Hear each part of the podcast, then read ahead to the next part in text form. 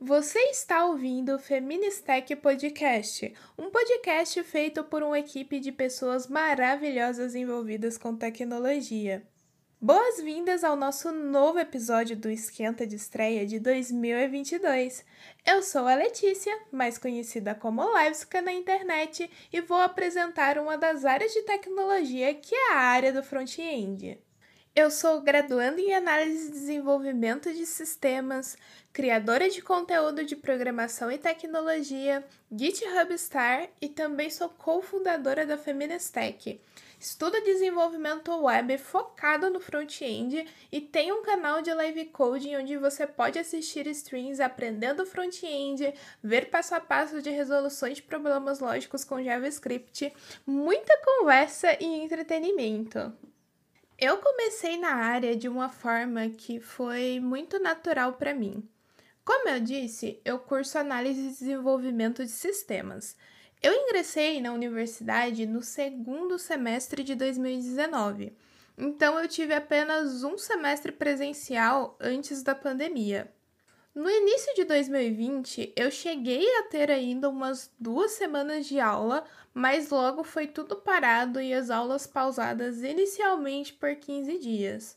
Com o passar do tempo, a universidade começou a pensar no ensino remoto, pois era o que podia ser feito naquele momento, mas isso foi um processo muito demorado. Então eu fiquei praticamente 2020 toda sem ter aulas.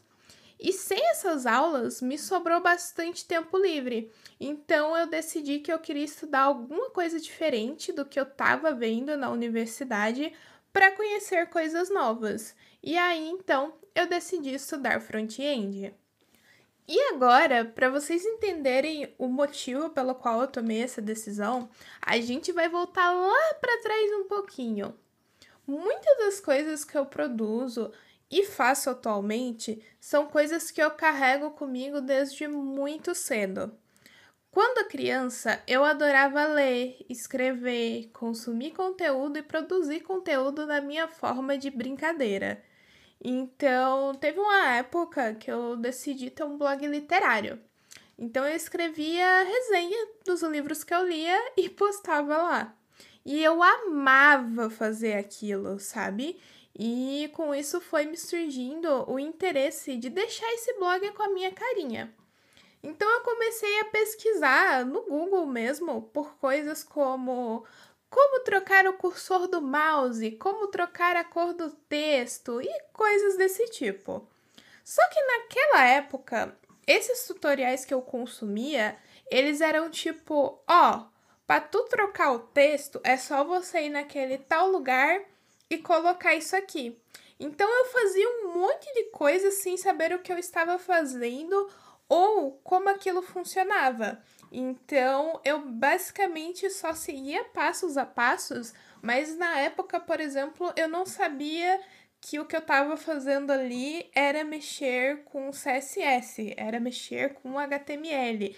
Então, voltando para o tempo em que eu decidi estudar front-end, quando eu estava pensando no que estudar, eu lembrei dessa época do blog e o quanto eu adorava fazer aquelas coisas.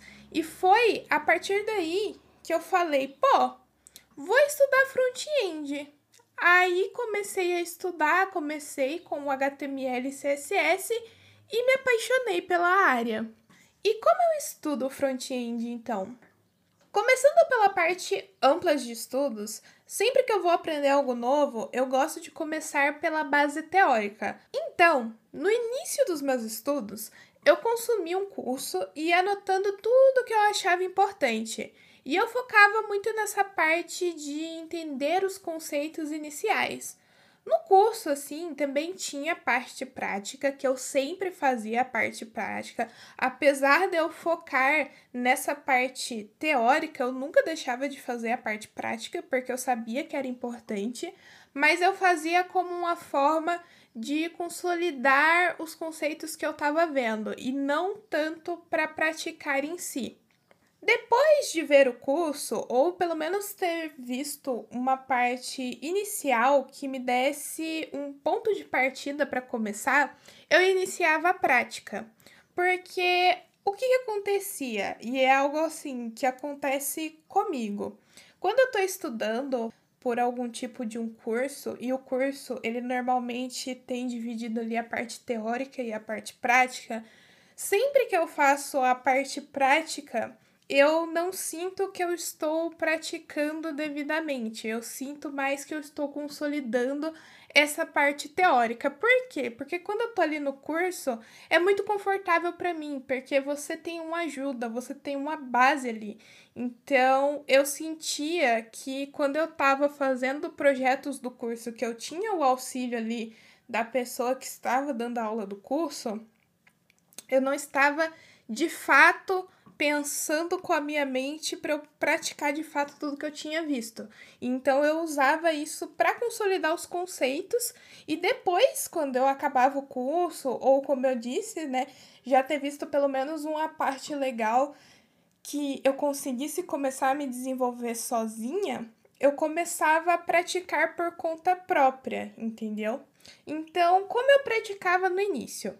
Quando a gente está começando, é muito assustador pegar um projeto completo para fazer, mesmo que seja só uma página, por exemplo, porque a gente ainda não tem muita noção de como as coisas funcionam. Então, o que, que eu fazia? Eu ia pegando alguns elementos simples para fazer. Então, eu criava um menu, eu fazia um reader, eu criava uma lista e aí eu ia fazendo essas coisas até eu me sentir segura para pegar algo mais complexo. E aí é nessa hora que eu começava a fazer essas coisas sozinhas que eu sentia que eu estava de fato praticando. E aí eu começava a criar os meus próprios projetos.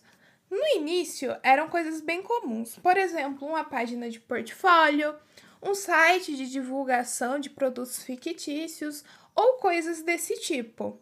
E após isso, eu comecei a pegar desafios para fazer. Esses desafios basicamente são sites que disponibilizam todo o design pronto para você e você só faz a parte do código de fato. E a partir daí eu ia só evoluindo, introduzindo responsividade, acessibilidade, boas práticas no código e etc. Hoje em dia, depois de ter toda uma bagagem, os meus métodos de estudos vão mudando. Então, atualmente eu gosto de ler a documentação e já ir praticando enquanto aprendo, sabe? E assim, eu não citei nenhum tipo de métrica de tempo em tudo que eu falei, pois isso é algo muito variado e cada pessoa tem o seu próprio ritmo. E tudo isso que eu falei aqui é apenas a minha experiência. Então eu recomendo que você apenas teste isso mesmo. Comece a se descobrir e ver a forma que funciona para você. E agora vamos falar de dicas para entrar na área. Lembrando que tudo que eu citar aqui eu vou pedir para a produção, alô produção, deixar os links em algum lugar de fácil acesso para vocês. Então, não se preocupem. Começando com o que estudar. Uma coisa que eu fiz e que pode ser muito bom é pesquisar vagas que você tem interesse e ver o que elas pedem como requisitos. A partir daí, você pode montar uma lista do que estudar para alcançar esses requisitos. Lembrando que, mesmo que você não tenha todos os requisitos para uma vaga, aplique, ok? Você também pode pesquisar por vídeos e artigos que falem sobre isso. Por exemplo, você pode pesquisar por o que estudar para me tornar uma pessoa desenvolvedora front-end. Normalmente tem vários artigos, tem vários vídeos falando sobre isso, e lá você vai ter uma base bem interessante de quais são as coisas iniciais que você precisa estudar, o que você precisa saber. Também tem um site bem legal chamado roadmap.sh que tem um roadmap com o que estudar para diversas áreas, incluindo front-end. Entretanto, esse roadmap tem muito conteúdo. Então, se você entrar lá, não se assuste, você não precisa saber tudo aquilo para ir em busca da sua primeira vaga. Depois que você decidiu o que estudar, é hora de ter algumas coisas para mostrar. No início, a gente sempre fica: como que eu vou ter o que mostrar se eu nunca trabalhei com isso? E agora eu vou dar algumas dicas que, lembrando, não são regras. Você pode testar ou adaptá-las para a forma que fazer sentido para você. A primeira coisa é, quando você iniciar os seus estudos, posta isso em algum lugar. Pode ser posts em um blog como dev.to, alguns tweets diários no Twitter, enfim, por que isso? Quando eu comecei, eu fiz isso e foi uma experiência muito legal para mim. Me trouxe muito networking, pois as pessoas gostam muito de interagir com esse tipo de conteúdo. E o que eu fazia na época? Eu postava no Twitter tudo que eu estudava ou aprendia naquele dia. Então, além de poder ver a minha evolução e mostrar que eu estava empenhada em aprender, eu conseguia me motivar com aquilo também. A segunda dica é criar projetos para praticar. Podem ser coisas mais simples mesmo, como que eu citei que eu fazia, criando portfólios, sites de divulgação fictícia e coisas do tipo. Você também pode pegar desafios, como eu falei anteriormente, pegando essas páginas já com o design pronto e fazendo só o código. Também tem os repositórios no GitHub bem legais com desafios específicos de empresas. Então lá tem, por exemplo, testes de vaga para júniores e sandes. Isso é uma dica bem legal. Por quê? Porque às vezes você não tem noção nenhuma. Por exemplo, ah, vou me candidatar para minha primeira vaga. A empresa vai lá e pede um teste. Como que é esse teste? Como que funciona isso? Nesses repositórios você vai conseguir ter uma noção. Todas essas dicas, elas vão te retornar coisas para mostrar na hora de conseguir a sua vaga. Então, todos esses projetos, todos esses desafios, eles podem ser mostrados para demonstrar as habilidades que você vem adquirindo nos seus estudos. Até mesmo a questão do que eu falei de você postar sobre o que você anda estudando, o que você vem aprendendo, quando, por exemplo, você não cumpre todos os requisitos de uma vaga, você pode falar e mostrar, olha, eu não sei tal coisa, mas eu tô aqui, eu gosto de aprender, eu tenho essa vontade, eu tô aqui todo dia tentando aprender e eu acho que essa é uma dica bem legal que pode ajudar isso também. E bom, como encontrar as vagas?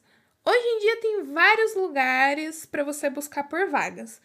Você pode buscar por contas no Twitter que divulgam vagas da área de TI também a gente tem repositórios dentro do próprio GitHub, que tem ali é, uma lista com diversas vagas de diversas empresas, de diversas áreas.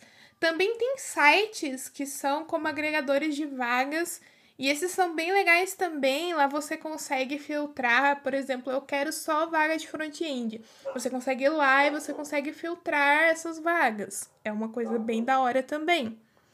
E você também pode fazer um post em alguma rede social contando sobre você, suas habilidades e a vaga que você está procurando. Isso mesmo, fazer um post falando ali que você está em busca da sua primeira vaga. A galera costuma muito engajar e ajudar esse tipo de post. Inclusive, o Pokémon BR tem um artigo muito bom falando sobre isso, que se chama Utilizando a Bolha Dev ao seu favor na busca do seu primeiro emprego. Bom, essas foram algumas dicas para te ajudar. Você não precisa tomar nada disso como regra. Eu espero que contando toda essa minha história isso te ajude de alguma forma. E lembre-se de sempre testar, experimentar o que funciona para você. E não tenha medo de aplicar para as vagas, mesmo que você não tenha todos os requisitos. Como sempre me dizem, o não você já tem, então vamos correr atrás desse sim. Muito obrigada pela sua companhia. Se você tem interesse em conhecer mais sobre o nosso time e a nossa comunidade, nossas redes sociais estão na descrição do episódio e as minhas também. Espero que você esteja gostando do nosso esquenta e não deixe de acompanhar os próximos episódios do podcast. Até mais!